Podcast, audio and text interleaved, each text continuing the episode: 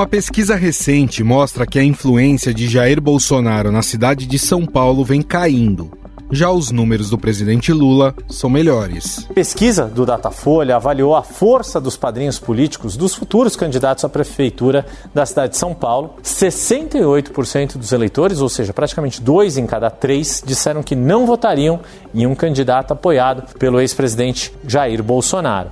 46% rejeitaram a ideia de votar em alguém indicado pelo governador Tarcísio e 37% dizem que não dariam voto ao candidato apoiado pelo presidente Lula, que já declarou que estará com o deputado federal Guilherme Boulos. Ainda de acordo com os 1.092 eleitores ouvidos pelo Instituto, o governador Tarcísio de Freitas se apresenta como um cabo eleitoral melhor do que o ex-presidente, com 15% das pessoas dizendo que votariam em um candidato apoiado por ele. Esses dados podem mudar o rumo das eleições na capital paulista. Isso porque o atual prefeito Ricardo Nunes conta com o apoio de Jair Bolsonaro, que declinou de um nome do seu entorno, como no caso do deputado federal Ricardo Salles. Ah, o vice é do Bolsonaro. Não, não é do Bolsonaro, o vice é nosso. A gente não pode impor um vice para um, um, um, um, candidato. Então, é, dessa forma, estamos trabalhando. Ah, esse apoio aí já está fechado? Está quase fechado, está faltando pouco. Podemos, ficar, podemos dizer que era noivo já, não? Noivo? Já Lula adiantou que o partido irá apoiar o deputado federal Guilherme Boulos para a Prefeitura de São Paulo. O anúncio foi costurado e anunciado ainda no mês passado. O PT formalizou o apoio a Guilherme Boulos, do PSOL, na disputa à Prefeitura de São Paulo. Essa vai ser a primeira vez que o Partido dos Trabalhadores vai ficar de fora do páreo pela administração da maior cidade do país. A influência desses dois padrinhos políticos pode ser vista na mais recente pesquisa sobre intenção de votos para a capital paulista. Guilherme Boulos tem 32%, seguido pelo atual prefeito Ricardo Nunes com 24%. Para se ter uma ideia, em 2022, Lula conseguiu aumentar a rejeição de Bolsonaro nas classes mais altas paulistanas. Bolsonaro até venceu nessas regiões, mas perdeu de lavada nas periferias e em boa parte do centro expandido. Em 2018, Bolsonaro ganhou aqui em 54 das 58 zonas eleitorais, número que caiu para 17 quatro anos depois. Em 2022, Lula venceu em 41 zonas eleitorais na cidade de São Paulo, com 47% dos votos válidos, 10 pontos percentuais à frente de Bolsonaro. O desafio do atual prefeito é recuperar o voto anti-Lula do centro expandido e surfar no bolsonarismo das regiões intermediárias. Já para Guilherme Boulos, a estratégia é tentar espelhar o que Lula fez em 2022 na capital paulista. A influência de Jair Bolsonaro vem caindo também na eleição para prefeito de Campo Grande. Segundo o Instituto de Pesquisa de Mato Grosso do Sul, feita com 400 eleitores, mostrou que 27% dos eleitores admitem seguir a orientação de Bolsonaro na hora de escolher o prefeito da capital. Esse índice, em maio, era de 35%. Ainda não há uma definição sobre os apoios políticos dos dois padrinhos políticos em Campo Grande. Bolsonaro pode apoiar a reeleição da atual prefeita Adriane Lopes, do PP. Lula pode ir de Zeca do PT. Ao menos 10 prefeitos de capitais de diferentes partidos que devem tentar a reeleição se alinharam a Bolsonaro durante o mandato dele na presidência. Eles se espalham por diferentes partidos, além do PL, PP, Republicanos, Avante e MDB, que hoje ocupam ministérios no governo Lula. Por falar no petista, seis nomes distribuídos entre PSOL, PDT, PSD e PP terão o apoio do atual presidente. O PT deve lançar candidatos a prefeitos em ao menos 17 capitais, incluindo Belo Horizonte, Fortaleza e Salvador. Já o PL de Bolsonaro pode contar com 15 nomes. No Rio de Janeiro, berço político do bolsonarismo, o ex-presidente já tem candidato, o ex-ministro e general da reserva, Walter Braga Neto. Quero trazer uma mensagem de otimismo para vocês. O Rio de Janeiro tem jeito. Nós temos que transformá-la, realmente voltar a ser essa cidade maravilhosa.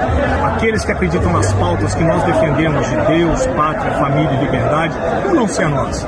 Economia liberal, essa é a nossa pauta. Obrigado, nós contamos com todos vocês. Já o atual prefeito Eduardo Paes, do PSD, deve ter o apoio do presidente Lula anunciado mais próximo do pleito. A participação de Lula nas eleições municipais ainda não está definida, de acordo com o senador Humberto Costa. O presidente do PL, Valdemar Costa Neto, vem guardando as sete chaves as estratégias para 2024 e garante que ela não muda com as investigações e a inelegibilidade de Bolsonaro. Não vamos admitir injustiça com nosso capitão. Não acredito que um presidente da República fique inelegível pelo que ele falou. Isso não existe em nenhum lugar do mundo. O Bolsonaro vai seguir firme e tenho convicção que será nosso candidato. Este é o momento em que todos nós precisamos nos unir, porque o PL é um partido de direita. Afinal, ainda é cedo para dizer que o ex-presidente vem perdendo força nas capitais? O quanto o atual momento do país vai influenciar nas alianças? Sobre o assunto, vamos conversar com o cientista político e sociólogo Antônio Lavareda. Tudo bem, Antônio? Tudo bem. O que essa queda de influência de Bolsonaro sobre os eleitores, principalmente na capital paulista, isso nos diz? Isso é um reflexo do seu governo ou dos atuais acontecimentos envolvendo seu nome? Olha, no caso da cidade de São Paulo, isso é um reflexo de ambos, porque vale a pena considerar que já na eleição no segundo turno, o presidente Bolsonaro foi derrotado na capital, São Paulo, embora tenha saído vitorioso no conjunto do Estado. Então, como uma eleição na qual o incumbente é, compete, essa eleição é um tipo de. é uma espécie de plebiscito também sobre o seu mandato. Essa a eleição ano passado já mostrava uma maior desaprovação. Isso agora, obviamente, foi acrescido, está sendo acrescido pelos escândalos, pelo noticiário negativo. É, o caso de joias, o caso dos atos do 8 de janeiro e a, as denúncias feitas em relação a comportamentos e atitudes suas, sobretudo no, último ano, mas também é, que vem se acumulando é, denúncias desde a pandemia. Então, no caso do Bolsonaro, esse declínio reflete essas duas coisas. Primeiro, a derrota, que foi por uma margem bastante estreita no conjunto do país, mas foi maior ou menor em regiões, em cidades, em estados específicos. E com relação ao presidente Lula, também peso do seu apoio, medido agora com relação à eleição do ano que vem, tem a ver com essas duas variáveis também, como ele se saiu na eleição é, de 2022, como é que foi o seu desempenho nesses municípios e agora como tem sido a avaliação do seu governo. Essas variáveis nos trazem assim, de alguma forma, o potencial de influência é, desses dois, dessas duas lideranças sobre o processo de disputas municipais do ano que vem. O senhor até citou, né, que a cidade de São Paulo e suas peculiaridades, né, tanto que nas eleições presidenciais de 2022, São Paulo tem um, de forma geral, um estado conservador, tanto que Bolsonaro vence no estado de São Paulo, Lula No entanto, ele perde na capital paulista, ele perde para Lula em São Paulo. E São Paulo tem uma característica muito interessante de que tempos em tempos varia a sua a sua liderança, a sua governança. Foi assim com Marta Suplicy, foi assim com Haddad, se a gente for mais para trás foi assim com Luiz Erundina. Essa peculiaridade é, talvez não seja uma surpresa São Paulo estar tá se posicionando nesse momento dessa forma? Você lembra que São Paulo tem essa, esses movimentos, é, digamos, à esquerda e à direita, passando pelo centro também, pelos governos é, de PSDB, etc. E tal, que são governos, foram governos de centro. Agora, veja uma coisa: é, se nós perguntássemos hoje, se nós quiséssemos saber hoje em que municípios Bolsonaro vai ser uma força muito importante na eleição que do ano que vem. Porque é óbvio que um ex-presidente, líder de uma porção do eleitorado à direita do país, naturalmente ele tem um papel significativo nas muitas eleições. Mas em quais municípios Bolsonaro vai ter um peso maior? Há pelo menos é, 1.345 municípios no Brasil, repetindo o número, 1.345 nos quais o Bolsonaro teve uma distância igual a 20 pontos ou mais sobre Lula no segundo turno. Ou seja, significa que o ex-presidente teve, em termos de votos válidos, 60% ou mais é, dessas votações. Muito provável, é previsível que Bolsonaro, seu apoio, jogue um papel mais expressivo nesses municípios. Provavelmente, quando o presidente Valdemar é, diz que o PL tem um objetivo de eleger de mais de mil prefeitos Brasil afora, ele provavelmente está pensando objetivamente nisso. Não está pensando num grande número de capitais porque nas capitais a disputa foi mais equilibrada, né? embora, obviamente, em cidades do centro-oeste e do sul do país, pode-se esperar um peso maior é, do ex-presidente. Perfeito. É, o senhor até citou né, as estratégias partidárias, pensando no Brasil como um todo, né? O fato de Bolsonaro estar inelegível, isso pode refletir na estratégia de candidatos que iriam tentar aí escorar a sua imagem no ex-presidente e se essa tendência de queda de influência for percebida mais próxima das eleições, a tendência natural seria os candidatos tentarem se descolar de Bolsonaro? Vou dar um exemplo aqui, já que a gente está falando de São Paulo, o atual prefeito Ricardo Nunes.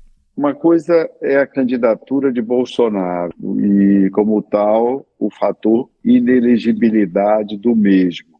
A outra coisa é o bolsonarismo e a liderança que o ex-presidente exerce sobre um um amplo leque do eleitorado brasileiro que vai aí do centro até a direita. É, são coisas diferentes.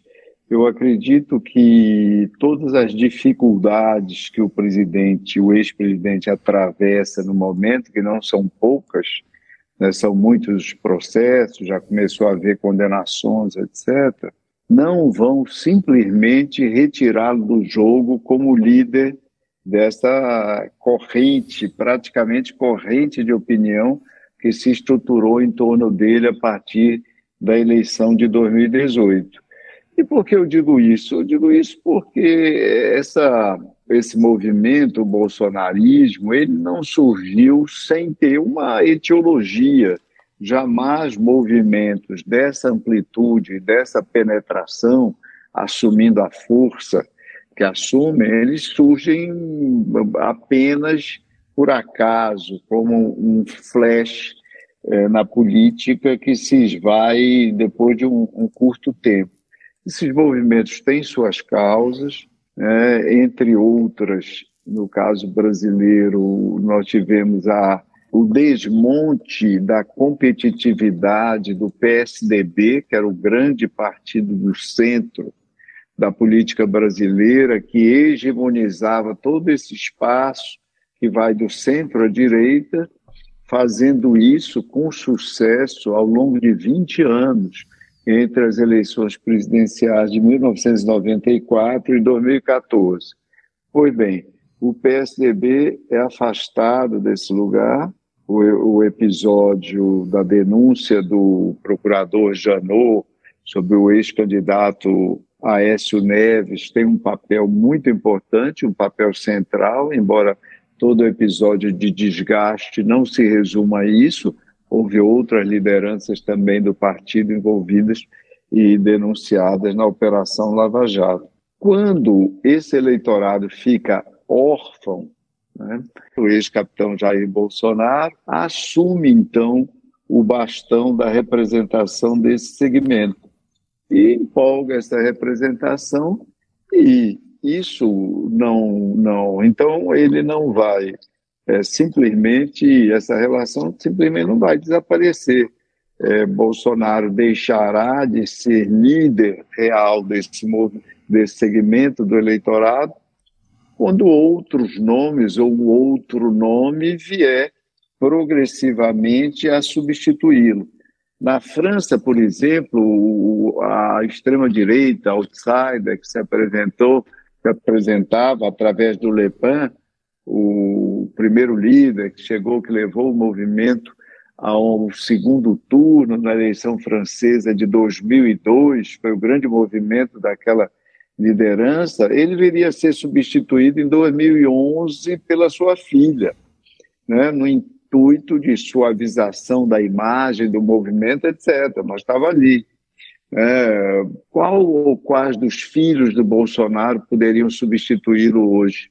Não parece haver concretamente nenhuma alternativa nesse campo. A sua esposa poderia substituí-lo, também não parece ser uma aposta plausível. Né? Ele próprio já disse que ela não estaria preparada para essa tarefa. Então, é, é preciso nós entendermos que as dificuldades que o Bolsonaro enfrenta hoje, eu chamo de dificuldades, todos esses processos e inquéritos e esse grande acúmulo de evidências que o deixam numa posição bastante vulnerável do ponto de vista jurídico, mas tudo isso não é suficiente para pagar o vínculo, o laço de representação que se estabeleceu entre ele e esse eleitorado. Simplesmente vão achar que são maquinações, invenções, etc., para prejudicá-lo.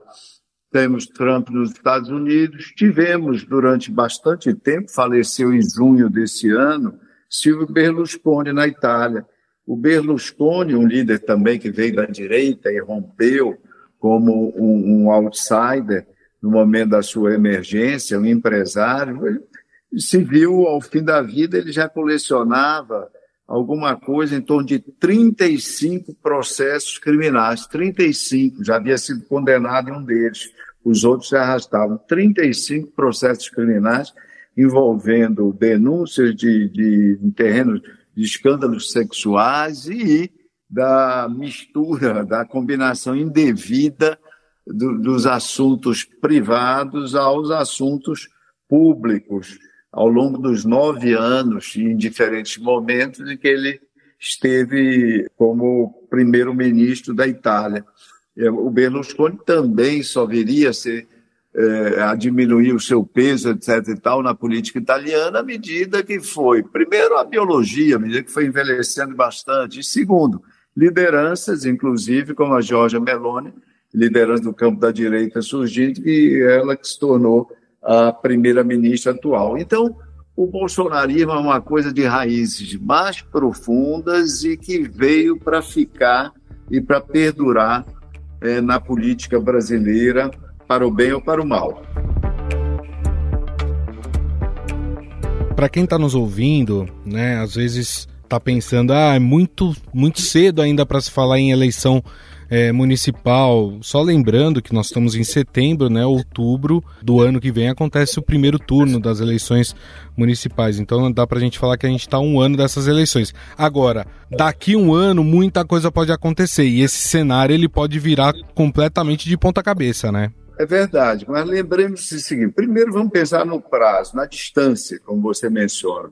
Está perto, está longe? Bem, quando é que uma campanha começa efetivamente? Qualquer campanha no Brasil, ela começa no momento em que você tem ali no início de abril, pela legislação atual, esses necessários afastamentos dos cargos que se estejam ocupando. Então, por exemplo, secretários que queiram disputar a prefeitura têm que se afastar do cargo e várias outras atribuições. No caso das eleições federais, os ministros vão se afastar, governadores que queiram ser candidatos ao Senado, etc. Então, o prazo que marca o início efetivo, em termos práticos, da campanha eleitoral é o início de abril de cada ano eleitoral. No caso das eleições municipais, do ano que vem, esse prazo, nós estamos a a seis meses apenas do início desse prazo. Então, já dá para se ter uma ideia razoável do que poderá vir a ocorrer. Para a gente fechar,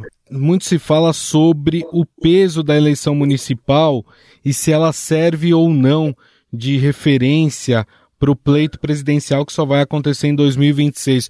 O senhor consegue fazer essa relação ou são duas coisas completamente distintas? Nós já, inclusive, publicamos a respeito num volume organizado por mim e pela professora Simara Teles, que é professora da Universidade Federal de Minas Gerais e é presidente da Associação Brasileira de Pesquisadores Eleitorais. Nós publicamos uma tetralogia sobre eleições municipais no Brasil desde 2008, reunindo aí análises de dezenas de pesquisadores, professores, e profissionais dedicados ao assunto, eleições municipais.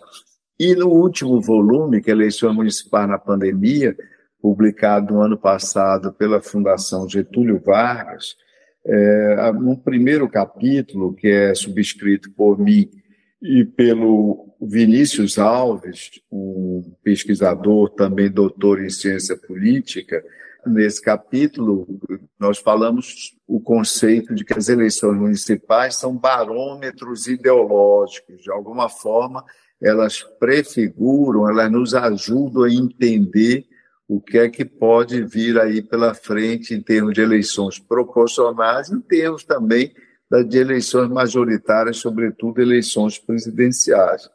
Veja o seguinte: segundo a nossa análise, e depois estendida depois da, da eleição 2022 para os dados da eleição do ano passado, a correlação que se estabelece entre a eleição de prefeito e bancadas federais, bancadas da Câmara Federal, considerados os agregados ideológicos, partido de esquerda, partido de centro, partido de direita, essa correlação chega a 0,82. Então é imensa, é elevadíssima. Já no caso de vereadores, ela é mais elevada ainda, ela chega a 0,90. Por óbvio, é uma correlação super elevada, se aproxima do 1,0, que seria a impossível correlação absoluta. Então, a Câmara Federal de 2026, elas começam efetivamente no ano que vem, no ano das eleições municipais.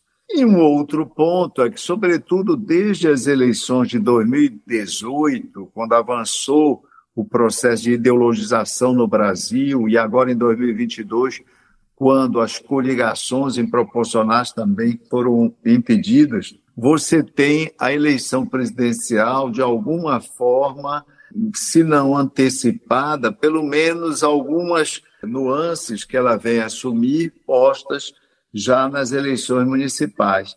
Quando nós vemos, por exemplo, a grande resistência do ex-presidente Bolsonaro, oferecida durante a campanha eleitoral e traduzida numa votação até surpreendente que ele teve, lembrar que Bolsonaro, em termos de votos, números absolutos, ele teve, embora derrotado, ele teve mais votos em 2022 no segundo turno do que havia tido no segundo turno de 2018. Isso está ligado ao fato de que a direita avançou bastante nas eleições parlamentares de 2022, mas também havia avançado bastante nas eleições municipais de 2020. Ou seja, houve um, um movimento concreto que, aliás, vem no Brasil desde o pleito de 2012, mas na eleição de 2020 deu mais uns passos adiante de implantação e enraizamento nas bases municipais dos partidos de direita que vieram no ano passado a fornecer uma sustentação para a candidatura do presidente, do ex-presidente Bolsonaro. Então, as eleições municipais são nossas eleições intermediárias, eleições realizadas no meio do mandato. E praticamente todo mundo, onde há eleições intermediárias, essas eleições intermediárias, de alguma forma, elas dialogam com as eleições passadas, com as eleições majoritárias passadas, ou proporcionais, mas as eleições ditas nacionais passadas, e de alguma forma nos ajudam a vislumbrar muito do que poderá vir a ocorrer nas eleições gerais, nas eleições nacionais subsequentes.